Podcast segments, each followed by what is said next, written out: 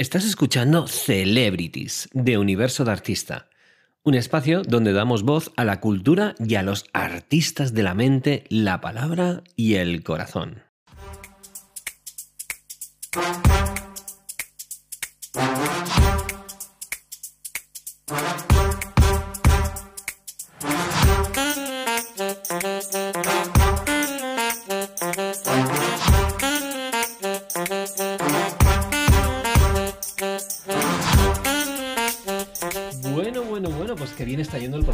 Patricia. Sí, sí, sí, ¿eh? hemos estado... tenemos de todo hoy, ¿eh? De todo, así Estamos aprendiendo, estamos bailando. Música, de todo. Bueno, esto Sí, va, sí. A ser, va a ser eh, tremendo, tremendo.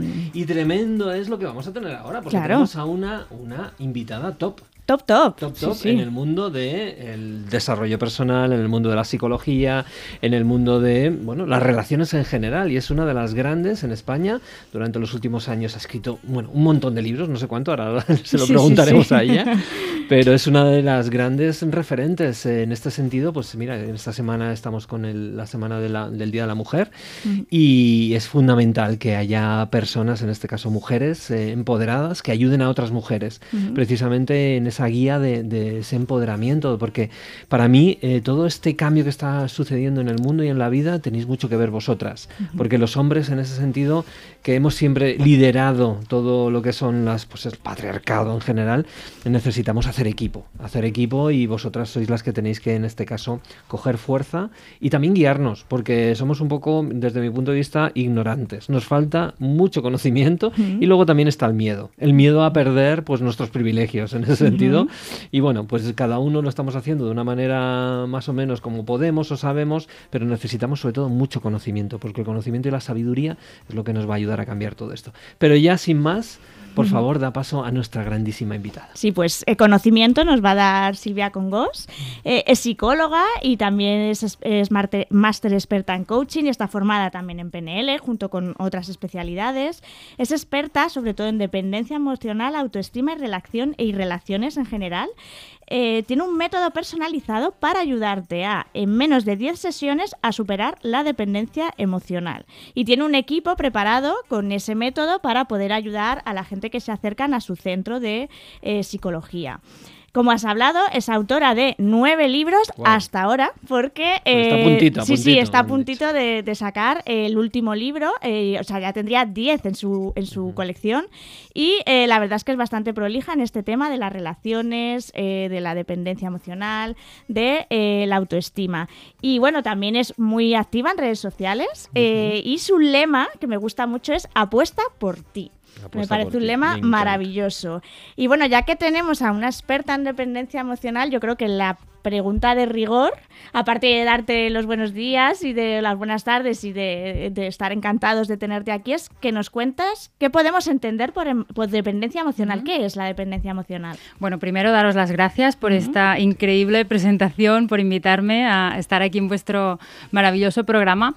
La dependencia emocional es la incapacidad que sentimos muchas veces a la hora de cortar una relación, sobre todo nos ocurre en las relaciones de pareja, aunque puede ser en cualquier tipo de vínculo, en esos casos en los que es imprescindible cortar. Todos deberíamos cortar. Hay, situaciones en las que a lo mejor ya no nos aman o nosotros ya no amamos a la otra persona o puede que haya un amor pero ya no es un amor de pareja cuando nuestra relación sí que es de pareja, cuando nos tratan mal, cuando hay maltrato psicológico o físico o cuando vemos que por las diferencias entre nuestros valores, entre nuestros proyectos, entre nuestra forma de ser, de ver el mundo, no encajamos el uno con el otro, ¿no? Una persona no encaja con la otra, entonces para poder fluir juntos tenemos que dejar de ser nosotros mismos para adaptarnos a la otra persona. Entonces ahí no somos felices, no funciona. En cualquiera de esos casos tendríamos que cortar siempre la relación y apostar por uno mismo, ¿no? Y liberando también al otro. Y cuando hay dependencia nos sentimos incapaces. La simple idea de quedarnos sin esa persona, eh, lo que dicen siempre, imaginar a mi pareja con alguien más o que sea feliz o lo que yo vengo tiempo luchando para que cambie, ahora irá con otro, con otra y ahora será como yo quería que fuera. No nos queremos rendir nunca, ¿no? Y no nos damos cuenta de que nos estamos destruyendo por el camino. Una, una pregunta, Silvia, que siempre me he hecho. ¿Qué porcentaje, si es que se puede hablar de porcentajes, de personas en, en la sociedad, en es- en este caso vamos a centrarnos en la sociedad española, que es la que mm, conocemos más, ¿qué porcentaje de personas están sufriendo, tanto hombres como mujeres, de dependencia emocional? ¿Qué dirías? Mira, por los estudios que se han hecho, eh, se calcula que un 30%, pero yo creo que es más, sinceramente. Igual es, tengo ahí un sesgo porque como nosotros trabajamos solamente con personas que están atrapadas en relaciones tóxicas o, bueno, o que vienen a trabajar la autoestima, pero solo estamos especializados en estos casos, entonces solo vemos esos casos, pero yo creo que incluso hay más. Entonces, por eso yo a veces digo que es un tema casi de salud pública, ¿no? Porque si calculamos la población de Madrid y vemos el 30%, cuántos miles de personas son, es muchísima gente, pero es algo más común de lo que, de lo que se cree. Es una pues, pasada y por otro lado, de alguna manera también es cultural, porque entiendo que esta, o sea, cuando empiezas a leer sobre dependencia emocional, ves que dices, ostras, es que no solamente yo, sino a lo, a lo mejor todo mi entorno estamos teniendo los mismos problemas. Yo recuerdo cuando yo me separé hace seis años concretamente, yo no me separé porque había una tercera persona, porque pues no discutía íbamos en exceso, pero es que era una pareja que íbamos a lugares distintos. Y entonces yo le comentaba a mis compañeros digo, eh, oye, me, separo. Entonces, la duda era, ¿por qué te separas? ¿no? Entonces yo le decía, bueno, pues que yo quiero ir hacia un lado en mi vida y ella quiere ir hacia otro. Tenemos dos hijos en común, pero evidentemente no estamos, no, no sentimos la pareja como tal y de hecho eso nos lleva a enfadarnos y dice, pues igual que yo, y el otro, igual que yo, igual que yo, y esa no es razón para separarse. Digo, todo lo contrario, desde mi punto de vista era la razón principal, porque no había química, no éramos pareja de verdad, ¿no? Entonces me da la sensación, como tú dices, que no es un 30%, que son muchos más, lo que pasa es que, bueno, como, como ya se hace así, como todo el mundo lo hace así, pues yo sigo el ritmo. Se tiene bastante normalizado el de estar en una relación así y, una palabra que yo odio profundamente que es resignarse. Cuando te resignas es cuando te conformas con una situación que no te hace feliz pensando en que, bueno, lo otro será peor, ¿no? y te quedas ahí en un espacio en el que no te puedes desarrollar, no, no puedes crecer, no puedes desplegar tus alas.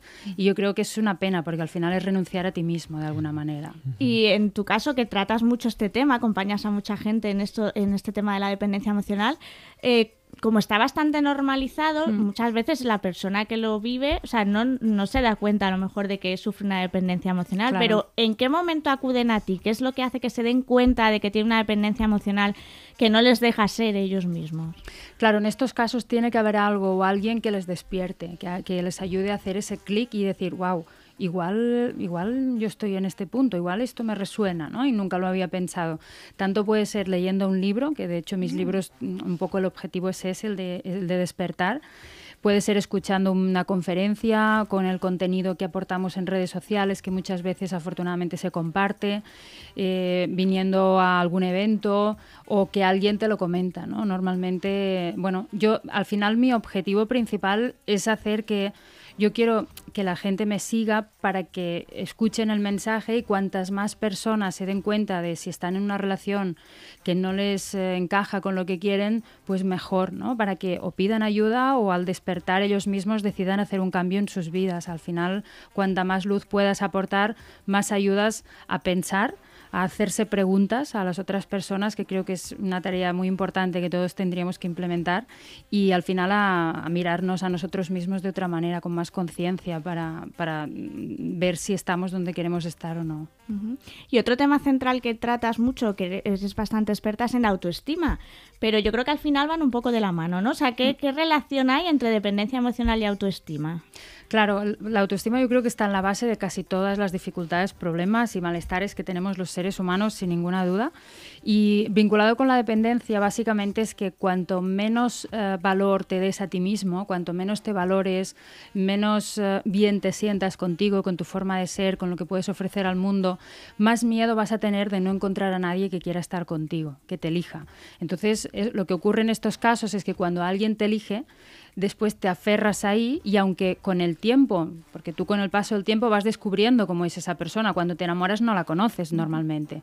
Y cuando ves cómo es, si no te gusta, conectas con el miedo a, ya, pero si dejo esa persona o la pierdo, ¿con quién me quedo? Luego me voy a quedar solo, se activa el miedo a la soledad, que también es terrible, y nos atrapa y nos paraliza y nos invalida, entonces preferimos estar mal acompañados a estar solos.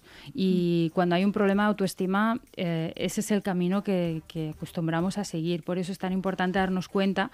Y de hecho, nosotros cuando ayudamos a alguien a salir de la dependencia emocional, el proceso básico que hacemos es fortalecer la autoestima de la persona, para que reconecte con su valor, con su valía y se dé cuenta de que no necesita a esa persona en concreto para ser feliz. Necesitamos rodearnos de otros seres humanos, crear vínculos, tener relaciones sociales, pero una pareja en concreto no es una necesidad vital. ¿Y cuál, cuál serían entonces las, las pistas que te dan?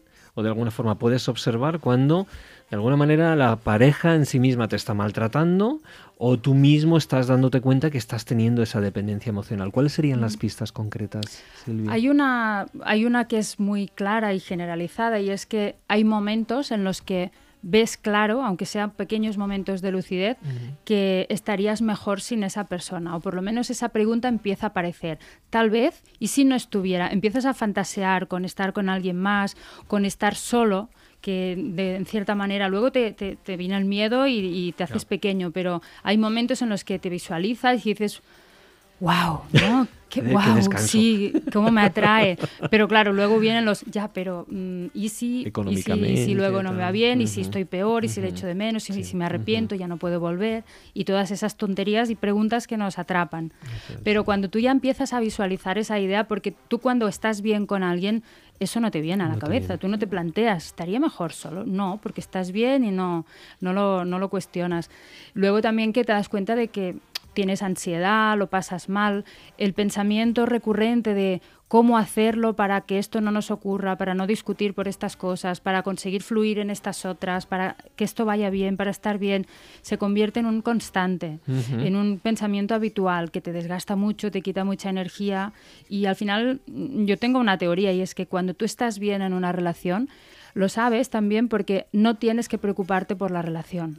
Es como, no es un tema que tengas que estar ahí dando vueltas. esto, ya, esto ya está bien. Qué bueno. Sí, sí.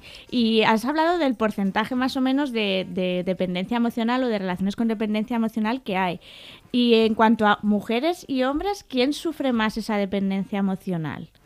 A ver, hay muchos más casos de mujeres identificados. También yo creo que influye el hecho de que las mujeres acuden más al psicólogo. Hay, hay una parte de conciencia ahí que es mayor.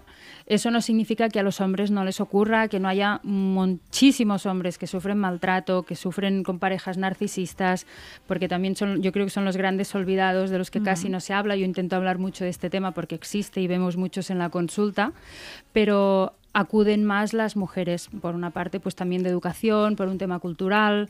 Eh, aún pesa bastante esa cultura machista de la que hablabais al principio y, creo que, pero bueno, esto está cambiando. También es cierto que el porcentaje va, subiendo poco a poco. Sí, nos vamos abriendo un poco más los hombres. Yo también veo que en mis eventos, que antes pues en las conferencias solo había mujeres, y ahora pues que estoy haciendo eventos en los teatros y demás, hay muchos hombres y me encanta, me encanta. O sea, yo entiendo que la, clave en cualquier caso de esto es, por un lado, es observar esas sensaciones de infelicidad, que creo que de alguna manera en todas las parejas hay momentos. Eh, claro. claro, el tema es distinguir cuándo son momentos así como puntuales o pequeños baches que se pueden arreglar o es realmente algo que, se está produciendo continuamente. Y cuando tienes la autoestima muy, muy, muy bajita, que es lo normal cuando ya te está pasando este tipo de cosas y no remontas, es como te ves en una especie de encrucijada donde malo si estoy, malo si me voy. Eh, pero claro, el malo si estoy por lo menos es lo malo conocido, ¿no? Mm. El malo si me voy es algo que todavía no conoces y con la autoestima muy, muy bajita, eso es como, como un salto al vacío, ¿no? Entonces entiendo que por donde vais y donde trabajáis específicamente es subir muchísimo, muchísimo la autoestima de esa persona para que si tiene que tomar una decisión, que la tome fuerte, ¿no? Claro, así es. Eh, primero que, que, se dé cuenta de su propia valía, de que tiene todo lo que necesita para salir adelante, que ha estado tiempo sin, sin, esa pareja en concreto, sin esa persona, con lo cual puede, puede continuar su vida sin ella o sin él. Y, a partir de ahí focalizarse en todo lo que ha perdido, en todas las desventajas de estar al lado de esa persona y por qué cree que mejoraría su vida si suelta. Y entonces una vez mm, está conectada esa persona con toda esa parte tan importante suya, se trata de empezar a soltar y haciendo ese camino se va dando cuenta de que, de que sí, que es así, que tiene lo que necesita y eh, ponerlo en práctica es lo mejor para, para, fortalecerte de verdad. Y sobre todo entiendo que el empoderamiento de la mujer en este caso, su, su apertura al mercado laboral, y no solamente al mercado laboral, sino también al emprendimiento, al poder sacar tus propios proyectos, mm. eso ayuda muchísimo. Y los hombres en ese sentido deberíamos apoyarlas mucho porque desde ahí vamos a tener eh, parejas mucho más sólidas. Y en, en, este caso yo tengo una teoría, y corrígeme si me equivoco Silvia, y es que las personas, las buenas parejas son las parejas que no necesitan que el uno o el otro llene esos vacíos que cada una de las personas tenemos, sino que tú eres el responsable de llenar tus propios vacíos, la otra persona responsable de llenar sus propios vacíos y a partir de ahí cuando esos vacíos estén llenándose, ahí es cuando se produce una pareja, digámoslo así, sana, ¿no? Claro, y, sin olvidar también que en una relación sana siempre tiene que haber un dar y recibir a partes iguales, porque luego también están las personas que tienen la teoría que si, si amas no tienes que esperar, no tiene que haber expectativas, y eso es una grandísima mentira, las expectativas estarán siempre. Cuando tú estás en una relación, tú esperas unas cosas, lo que sí que estoy de acuerdo en que tú te tienes que autoabastecer pues de, tienes que cuidar tu autoestima, tienes que cuidar tus necesidades básicas y no pretender que o ni exigir que sea tu pareja quien las cubra, pero sí que tiene que haber unos ingredientes que fluyen hacia ambos lados, porque si no vamos a fracasar. Y sobre todo ser, eh, alguien me comentó esto, dice, para que una pareja funcione es como si tiene que ser también, tenéis que ser amigos. Amigos es que hagáis cosas juntos, que disfrutéis cosas juntos, que os riáis juntos. Es decir, tu pareja también debe ser como, entre comillas, tu mejor amigo. Sí, sí, no, no, y sin las comillas. Yo creo que tu pareja tiene que ser tu mejor amigo, sin ningún tipo de duda, porque si no lo es, hay quien dice, no, no, mis amigos, no, no, pero es que tu pareja también tiene que ser esa, esa primera persona a la que tienes ganas de llamar cuando te ocurre algo muy bueno o a la que recurres cuando estás mal y, y tienes que sentir que puedes compartirlo con él o con ella. ¿no? Yo cuando veo un paciente que me dice, sí, bueno, claro, yo esto se lo compartiría a mi pareja, pero... ¿para qué? ¿no? Si ya sé lo que me va a decir, si ya sé cómo va a reaccionar. Yo esto lo veo tan triste que ya piensas, pero ¿qué haces ahí? ¿no? ¿Qué haces con una persona así? ¿Qué, esperas? ¿Qué, futuro tienes a su lado? Pero ya hemos caído en ese, en ese espacio de la resignación y, es un espacio, como os decía antes, que yo creo que es muy triste. Y en, en los tratamientos que haces en la consulta, eh, ¿la población es, mm, cada, es va gente joven o suele ser la dependencia emocional? ¿Se ha incrementado la gente joven en las relaciones jóvenes o es algo que es más de gente más mayor? ¿Cómo, ¿Cuál es el porcentaje de edad? Nosotros el porcentaje de edad normalmente que, de, gente que acude a nosotros, igual que de seguidores en redes sociales y demás, suele ser entre los 25, 30 y los 50. Es la franja más, más habitual pero también hay más hay personas más jóvenes que vienen y hay muchas personas jóvenes que sufren dependencia emocional. De hecho, yo creo hay quien piensa hoy en día que las, las, personas jóvenes han cambiado, que las relaciones son distintas, que ya son más abiertos, que no tienen los mismos problemas. No estoy para nada de acuerdo. O sea, sí que es cierto que los jóvenes hoy eh, son más abiertos a nivel sexual, experimentan más, no tienen tantos prejuicios, no tienen tantos tabúes como podíamos tener en nuestra generación o anteriores, por lo menos en la mía, eh, pero tienen los mismos problemas de, manipulación, de maltrato psicológico, de control, de dependencia emocional, les pasa lo mismo. Yo creo que es porque al final aprendemos de lo que vemos de nuestros referentes y si los padres pues siguen atrapados en relaciones, ¿no? ¿Cuántas personas no han tenido padres o tienen, si piensan, que han tenido relaciones que no funcionaban, en las que no eran felices ¿no? y, seguían ahí y, uno sumiso hacia el otro por, por enganche, por miedo, por dependencia económica, por lo que sea, ¿no? O por los hijos, que es lo peor, ¿no? Que te mantienes ahí aunque no estés bien. Entonces, cuando tú ves en tu casa a unos padres con un vínculo así, aunque ellos hayan seguido juntos por ti, pues no son conscientes del daño que te han hecho porque te, te, te estás programando para reproducir lo mismo el día de mañana. Claro, es que una parte también de la que eres eh, experta o que trabajas son las relaciones, las relaciones tóxicas. Y es verdad que eso mm, quería hablar contigo luego, pero ya mm, lo has sacado ahora, que está muy bien. Es el hecho de que es verdad que se habla que en la, en la juventud, o sea, por lo que comentas tú, que en teoría eh, tienen más acceso a información, digamos que la inteligencia emocional no les suena tan lejana como nos podía sonar a nosotros. Sin embargo, el número de relaciones tóxicas en la adolescencia es, muy grande. Entonces, mm. es lo que comentas, No, hemos, o sea, no hemos aprendido, no, es lo que dices tú, es que la referencia que a lo mejor tenemos en casa no es la adecuada para desarrollar una relación más sana. Claro, eh, hay que ver cuáles son los valores que se han enseñado en casa a través del ejemplo de los padres, porque al final es, educar es lo que hacemos cuando no intentamos enseñar nada, es con el ejemplo, con nuestro día a día, nuestra forma de funcionar, qué es lo que, de, qué forma te están educando tus padres, ¿no? Cómo tratan a los demás, cómo se relacionan con los demás, qué límites ponen ¿no? y te enseñan a poner. Hay padres que a lo mejor son muy permisivos y creen que así pues los hijos serán más felices y yo creo que es una gran forma de maltrato esta, no poner límites, no enseñarle a tu hijo cuándo tiene que decir no, qué es lo que no es bueno para él o ella, porque una cosa es que le tienes que permitir que se equivoque, pero antes le tienes que haber enseñado qué es lo sano y qué es lo tóxico y luego él que decida y experimente, ¿no? Pero cuando tú ya se lo has dicho y se lo has, le has ayudado a pensar, seguramente va a ser más precavido también y más consciente. ¿Y cuáles son los puntos que determinan que una relación, o puntos o, mm, características de una relación tóxica? Porque claro, dependencia, si eres dependiente emocionalmente, ¿estás dentro de una relación tóxica o no tiene nada que ver? Una dependencia, una relación de dependencia es una relación tóxica, porque es una relación que no va a funcionar nunca. O sea, la gran pregunta que me hace todo el mundo mm. es, ¿podemos tener dependencia y solucionarla y seguir juntos? Claro, ese es el gran sueño, ¿no? Porque lo que no queremos es separarnos.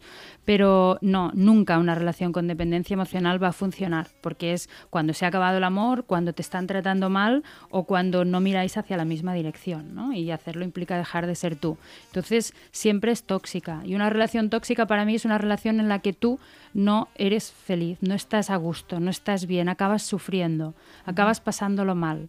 Ya sea, y no necesariamente tiene que ser que te maltraten o que la otra persona sea tóxica en sí misma.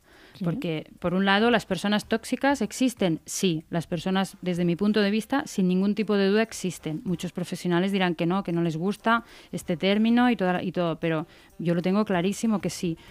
Eh, y otra cosa es que tú puedes tener una relación tóxica con alguien que no es una persona tóxica, es decir, que esa persona con otra pareja estará fantásticamente bien, pero contigo no, y es tóxica contigo porque su forma de ser, cuando te juntas con él o ella, te saca lo peor porque imagínate que tú eres muy activa y estás con una persona que es va a un ritmo lento, no, lo siguiente, ¿no? Y, y tú quieres hacer cosas, quieres levantarte temprano, quieres, quieres, tienes, quieres planificar tu vida y, uy, tranquila, aquí se duerme hasta las 12, luego no me, no me estreses, claro, vas a acabar con una úlcera o con una enfermedad intestinal a lo mejor, ¿no?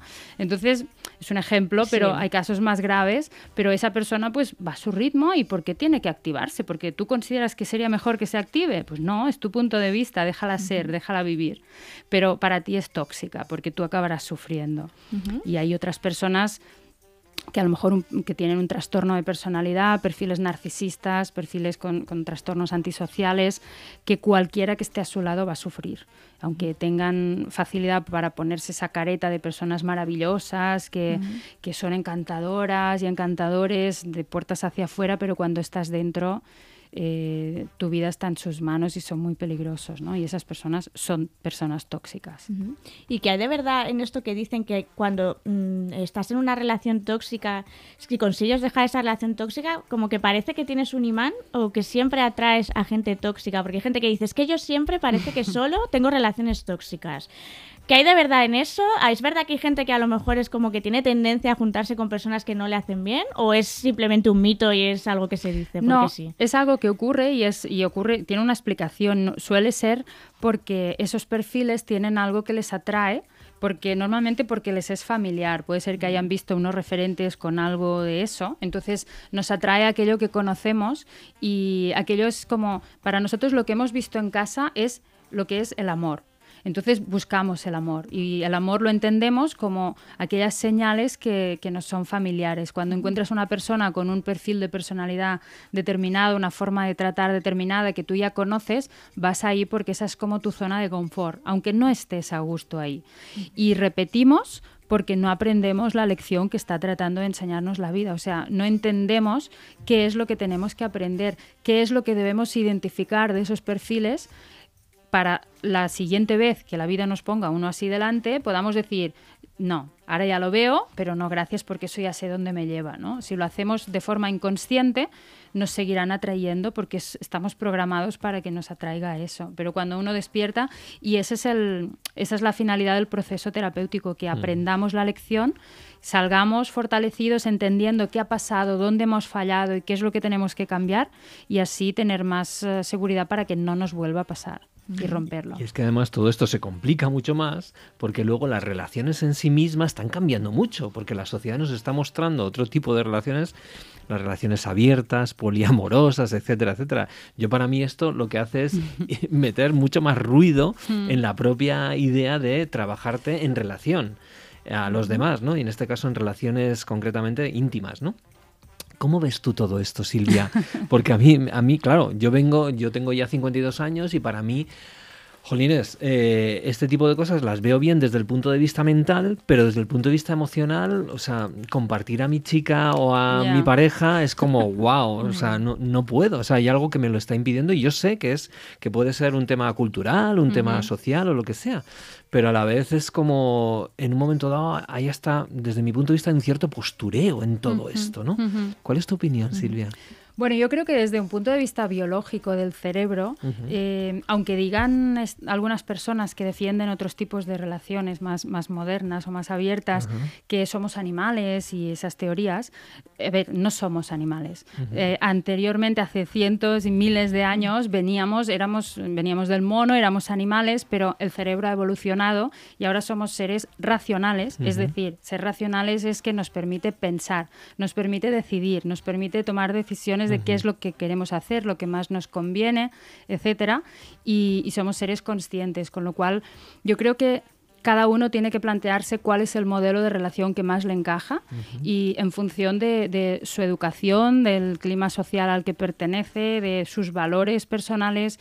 Eh, pero yo creo que la relación, el modelo clásico de relación que siempre ha existido, yo creo que es el que más nos ayuda, sobre todo a la hora de después de criar a los hijos, de educar, de crear una familia, etcétera. Em, y, al final lo que no tiene ningún sentido es, estar pensar en una relación para toda la vida. Yo creo que somos, em, porque nos han educado así, el cerebro ha evolucionado así, yo creo que somos monógamos con una persona a la vez es decir, nos durará lo que nos durará y luego cambiaremos de relación y nos pueden pasar cosas, nos podemos enamorar de una tercera persona y luego podemos entrar en crisis y podemos preguntarnos si nos hemos enamorado de dos personas a la vez. Nos puede pasar de todo, pero tenemos que conectar siempre con qué es lo que para nosotros mm, tiene sentido y nos da tranquilidad, nos da paz y nos sentimos identificados. Habrá tantos modelos como personas eh, sientan que encajan con ellos. Pero bueno, también vemos en la consulta muchos problemas derivados de esos tipos de relaciones, muchísimos. Porque es que no entiendo que no hay referencias y al no haber referencias es como estoy probando cosas pero me, me dejan muy confundido. Claro. Y el otro día me, decía mi secretaria Silvia, nos ha llamado dos personas que forman parte de una relación poliamorosa y quieren que las ayudemos. Y yo digo, a ver, pero si necesitan ayuda es que también no les va ese modelo, ¿no? Porque aquí, aquí vienen, nosotros les vamos a ayudar. O sea, si tú eliges eso es porque a ti te encaja. El problema es que muchas personas se enamoran de alguien que trata de eh, persuadirlos, trata de convencerles de que el modelo, porque los que creen en este modelo creen que son poseedores de, la, verdad, ¿no? De que eso realmente, eso es lo que funciona y eso es lo que tiene, claro, es lo que tiene sentido, lo otro no. Entonces intentan convencerte y si tú no quieres, pero no quieres perder esa persona, hasta te planteas, bueno, pues voy a probar y es devastador. Es un paso más, es un paso más dentro de la dependencia, claro, porque a lo mejor es como que por no perder a esa persona, vale, venga, vamos a probar otra otro tipo de relación. Sí, sí. O sea, que al final, digamos que tu trabajo se intensifica, o sea, es como que eh, tenías que estar eh, a la última en todo tipo de relaciones. Entonces sí, puede acabar siendo peor, muchísimo peor. Mm. Pero fíjate además lo importantísimo que es el mundo de las relaciones concretamente. Yo sé que hay un estudio, a lo mejor tú lo, tú lo conoces bien Silvia, hay un estudio, no sé si es en Harvard o en Stanford, lo vi a través de una conferencia TED, Em, donde hablaban que precisamente la felicidad de las personas, era un estudio que es súper longevo, setenta y tantos años y seguían haciéndolo, la felicidad de las personas no depende ni del dinero ni de la fama que tengas, que es un poco lo que todo el mundo piensa que te va a dar la felicidad precisamente, ¿no?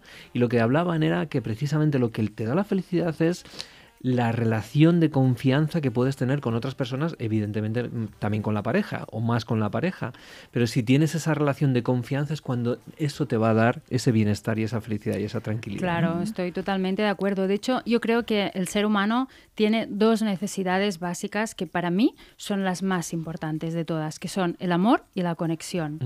Yo creo que la base y la, la clave para nosotros para estar bien es asegurarnos que tenemos esas necesidades de amor y conexión cubiertas. Y el amor lo cubres cuando sientes que eres importante para otra persona, cuando sientes que hay alguien que piensa en ti, a quien le importa que estés bien o que le duele tu dolor, que, que, tiene compasión hacia ti.